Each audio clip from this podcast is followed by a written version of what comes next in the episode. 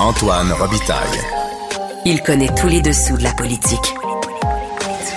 Une entrée privilégiée dans le Parlement.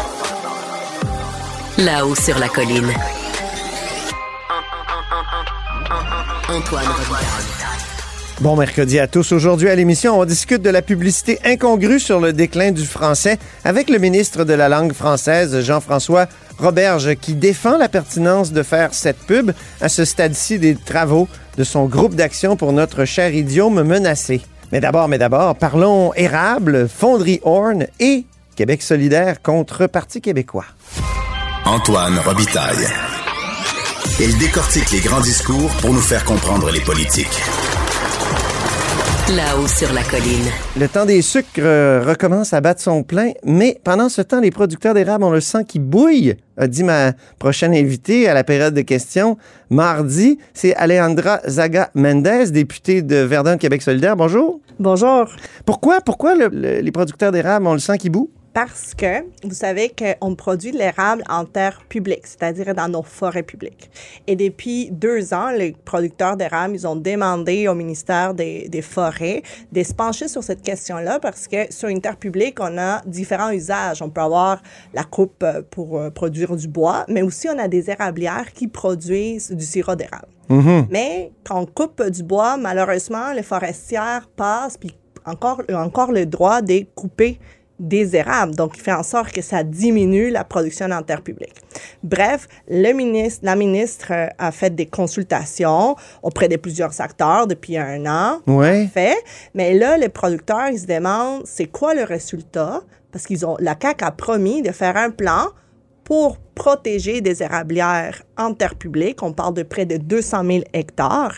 Puis c'est très important de les protéger parce que c'est le futur de l'industrie de l'érable. On a de Ah plus oui? en plus de demandes pour euh, l'érable au Québec. On est fiers de dire aussi que partout dans le monde, on est, on est les champions de l'érable. Mais oui, le ministre était à mon micro là, euh, en début de semaine, puis il me disait qu'il est allé au Japon vendre des produits de l'érable. Alors, il va falloir protéger nos érablières. Ouais.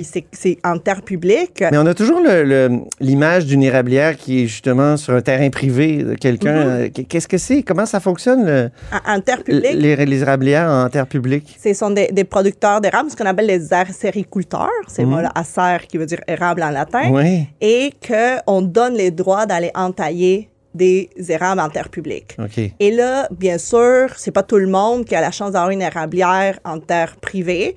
Et donc, la production peut passer par la terre publique, puis le, le protéger augmente pas seulement des, des revenus, augmente, fait vivre une industrie, puis une industrie qui nous permet de lutter contre les changements climatiques. Parce que quand on ne coupe pas ces arbres-là, Ah ils oui. sont en train de emmagasiner du carbone, c'est-à-dire d'être des puits pour réduire les effets des changements climatiques sur le long terme. Puis aussi, quand, quand on coupe un érable, on, ça, il faut comprendre que ça prend, même si on, bien sûr, l'industrie forestière va replanter, et ça fait partie des, des, des pratiques, mais ça prend 50 ans pour un érable de, pour être capable de produire la sève. Fait que là, on attend 50 ans. 50 ans, là.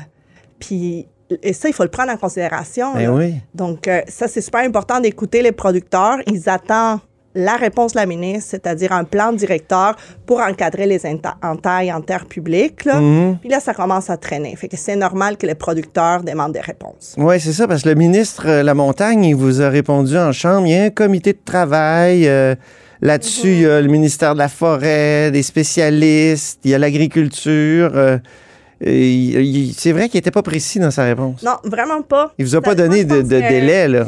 Là, il faut, faut que le ministère de la Forêt parle au ministère de l'Agriculture aussi, là, mais le ministère, le ministre, la ministre de la Forêt, pardon, est responsable. Ils ont fait des consultations, ils ont mis toutes ces tables de travail. Mhm. Là, il faut que le plan atterrisse, là, parce que c'est le temps des sucres. Les gens se posent Mais des oui. questions. Qu'est-ce qui va y arriver? Puis l'année prochaine, puis c'est des revenus, mais c'est aussi une façon très concrète pour lutter contre les changements climatiques. Ben oui. Euh, mais il y a beaucoup d'érables qui sont coupés? Là, je ne pourrais pas vous dire comme ça toutes les, les Ouais. informations, mais on le sait qu'il y a des pratiques euh, des forestières qui vont couper dans les érablières. Donc, d'où qu'on demande la demande d'avoir une protection des 200 000 hectares. Pour faire une production de bois d'érable ou juste pour élaguer ou pour... euh, Euh, pour plusieurs raisons. OK. Parce que chaque région est différente en, en- en termes de production forestière. Ouais, parce que les 200 000 hectares, vous dites, c'est réparti un peu c'est partout. Là. réparti, C'est réparti dans les terres publiques, là, mais on le sait que ça va être là où ce qu'on a plus de production d'érable, Mm. c'est dans le sud du Québec. Mais vous savez que la limite de, la- de la production avec les changements climatiques, elle monte. Mm. Il y a aussi d'autres régions qui sont concernées. Mm-hmm. Euh, on parle, oui, Montérégie, centre du Québec, Estrie, mais de plus en plus, on a aussi au Bas-Saint-Laurent. En tout cas, des personnes qui nous écoutent doivent savoir qu'on retrouve de l'érable, mais fois même dans des régions comme la pas en Abitibi, on commence Ouais. aussi avec les changements climatiques. Mais je me souviens qu'en 2016, lorsque Florent Gagné a déposé son rapport sur euh, le sirop d'érable, il avait bien peur de la production du Vermont qui commençait à, à être très dynamique. Mm-hmm. Est-ce que c'est, selon vous, parce que vous êtes aussi critique en matière d'agriculture, est-ce que c'est une crainte encore aujourd'hui? Ben, euh, la, raison pour laquelle on s'intéresse à ce qui se passe en terre publique, c'est parce qu'au Québec, on a cette chance-là d'avoir des érables en terre publique. L- Dans le reste du monde, ça repose surtout sur les terres privées. OK. Fait que c'est comme si nous, on avait deux lieux de production, les érablières dans les terres des, euh, des producteurs privés, puis en plus de ça, on peut aller chercher en terre publique. Fait que c'est pour ça que c'est inquiétant pour l'avenir de l'industrie et pour la conservation aussi de ces érablières-là. Vous, personnellement, est-ce que vous préférez le sirop, la tire ou euh, le sucre? J'aime les trois. Je suis, euh, J'adore le sucre. OK. Très bien. Fonderie Horn, maintenant, c'est incroyable qu'on propose un grand dérangement à, à Rouen-Noranda. C'est une espèce de déportation. C'est quoi cette affaire-là? Ça n'a pas de bon sens. Moi, je me mets à la place de, ces familles-là qui se lèvent un matin et qui apprennent ça par les nouvelles. Parce qu'on va saisir quelque chose. Dans la consultation qui a été faite Ouais. par le ministre de l'Environnement, ils n'ont pas mis au jeu la question. C'était pas un scénario? C'était pas un scénario. Ils ont fait une consultation. Ils nous ont dit, on va écouter les gens de Rouen-Noranda. OK? Ils ont mis, ils ont fait un sondage, mais avait pas des questions qui portaient sur le déplacement de ces personnes-là. Fait que, pourquoi? C'est ex, c'est, c'est vraiment dangereux de faire ça. Les gens s'élèvent. Ils sont en détresse. Ils sont en colère de plus en plus. Puis, en plus de ça, le gouvernement nous dit qu'ils vont mettre 85 milliards pour construire un nou- une nouvelle... Million. Un million, pardon. Pardon, Oui. merci. Là, je t'ai Oui, ça, oui. Désolée. 85 millions qui vont être mis pour construire un nouveau, Ouais. un nouveau quartier. Puis c'est un peu insultant, là, on est en pleine crise du logement. On- les gens de Rouen-Noranda, ils en parlent. Ils demandent de l'argent pour construire des, euh, des logements sociaux. Puis là, tout à coup, Mhm. pour une fonderie multimillionnaire, le gouvernement a de l'argent pour déplacer les gens. en même temps, pendant la campagne, moi, j'étais là. Je suis allé, j'ai suivi le premier ministre quand il est allé. Puis, euh, votre candidate, Émilise Lessard-Terrien, euh, à ce moment-là, elle était très critique de, de la fonderie, tout ça. Puis elle a perdu. Elle a perdu. Euh, Mais il y a eu une consultation. Ouais. C'est ça qui, qui- moi je pense qu'il y a la question, il y a les élections, mais les élections sont passées, les gens sont concernés par ce qui arrive aujourd'hui. hum. Et là, il y a eu une consultation qui a été faite. Et Mais ce serait quoi la, la solution?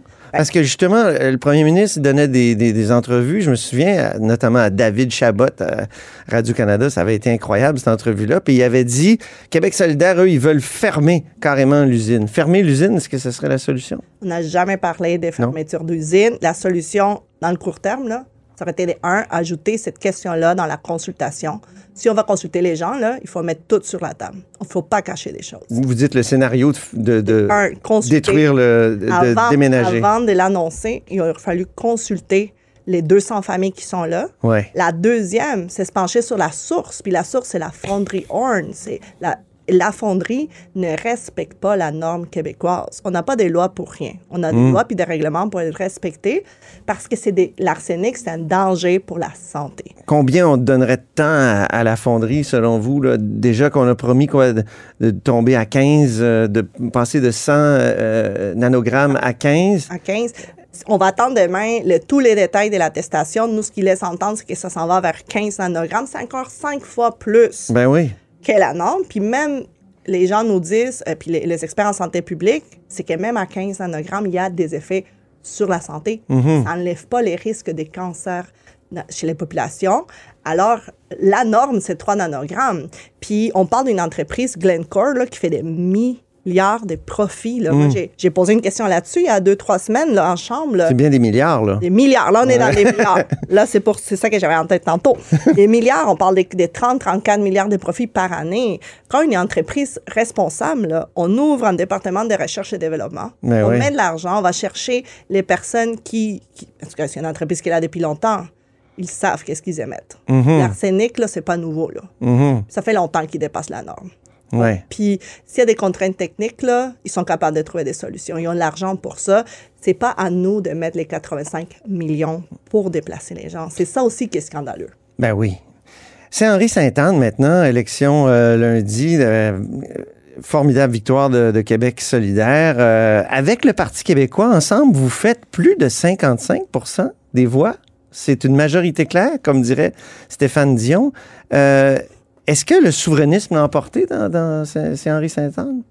Mais c'est que on a on l'a emporté entre autres on a parlé de du coût de la vie, on a parlé logement, puis on n'a pas caché nos- notre identité souverainiste. Moi quand j'ai emporté à, à Verdun, si on si on, on regarde c'était ambition libérale auparavant. Ben oui. Puis on a fait campagne en parlant aux gens des préoccupations. Puis on avait des débats puis des discussions sur l'indépendance. Moi, je pense que les gens sont prêts à avoir ces discussions-là d'une façon inclusive, d'une façon qui est démocratique puis ouverte. Ça, moi, je l'ai vu beaucoup sur le terrain. J'ai fait beaucoup, beaucoup de porte-à-porte en Saint-Henri-Sainte-Anne. C'est à côté de chez moi. Mhm, ben oui, c'est votre, votre comté voisin. Exactement. C'est juste le, le, le- Vous le avez fait tache d'huile Exact. orange. Puis j'en ai fait du porte-à-porte. Fait que quand ça arrivait, on, on parlait d'indépendance. Nous, on, on parlait d'une démarche qui est, qui est démocratique, qui est inclusive. Puis le résultat parle de lui-même. Mais euh, plusieurs vous reprochent de ne pas en avoir parlé. C'est vrai que quand on entendait euh, le candidat, euh, les, les, les co-porte-parole, euh, il ne parlait pas de ça. Là. Il parlait de logement, tout ça, que les, préoccupations de base, mais, mais, mais pas ce grand projet. Notre candidat, Guillaume Clich-Rivard, a fait des propositions, en fait, pour, ne- pour la sauvegarde du français, puis même l'identité québécoise. Quand on parle de euh, francisation chez les populations immigrantes, quand on parle même de régulariser des personnes sans statut, qui pour moi sont le futur de notre Québec, des gens qui, ah, qui sont ici, Mhm. peut-être pas tous les papiers, mais qui parlent déjà français. C'est des protégés des Québécois et Québécoises, puis l'identité. On a parlé de ces choses-là. Dans les débats locaux, M. Clich-Rivard a parlé d'indépendance. Il a répondu à toutes ces questions. Donc, on, on parle de l'ensemble de notre programme. Bien sûr, c'est inévitable de parler de logement quand on est à Sainte-Henri-Sainte-Anne. Moi, je viens, je suis au sud-ouest. Je vois à Verdun le nombre des cas d'éviction, des hausses des loyers, des manques de logement social. C'est la même chose euh, de l'autre côté, à Pointe-Saint-Charles. On a des cas à Côte-Saint-Paul, Eh oui. à Villemar. Fait que c'est normal que les logements soient sur tous les lèvres. On- C'est inévitable. Est-ce que le, le débat entre Québec solidaire et le Parti québécois est soluble? Est-ce qu'à un, moment- à un moment donné, ça va... Est-ce que c'est une guerre à finir? C'est l'impression que j'ai. Chacun, on a choisi nos partis, on Ouais. a choisi nos lignes. On travaille euh, pour représenter les gens qui nous ont élus. Mais j'ai comme l'impression que s'il y avait un référendum, vous pourriez pas être sur la même tribune. Je le sais pas. Est-ce que est-ce que on est on est rendu là? Je pourrais pas vous répondre à ça. OK, merci.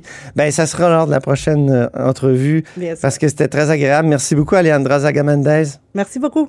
députée de Verdun de Québec solidaire.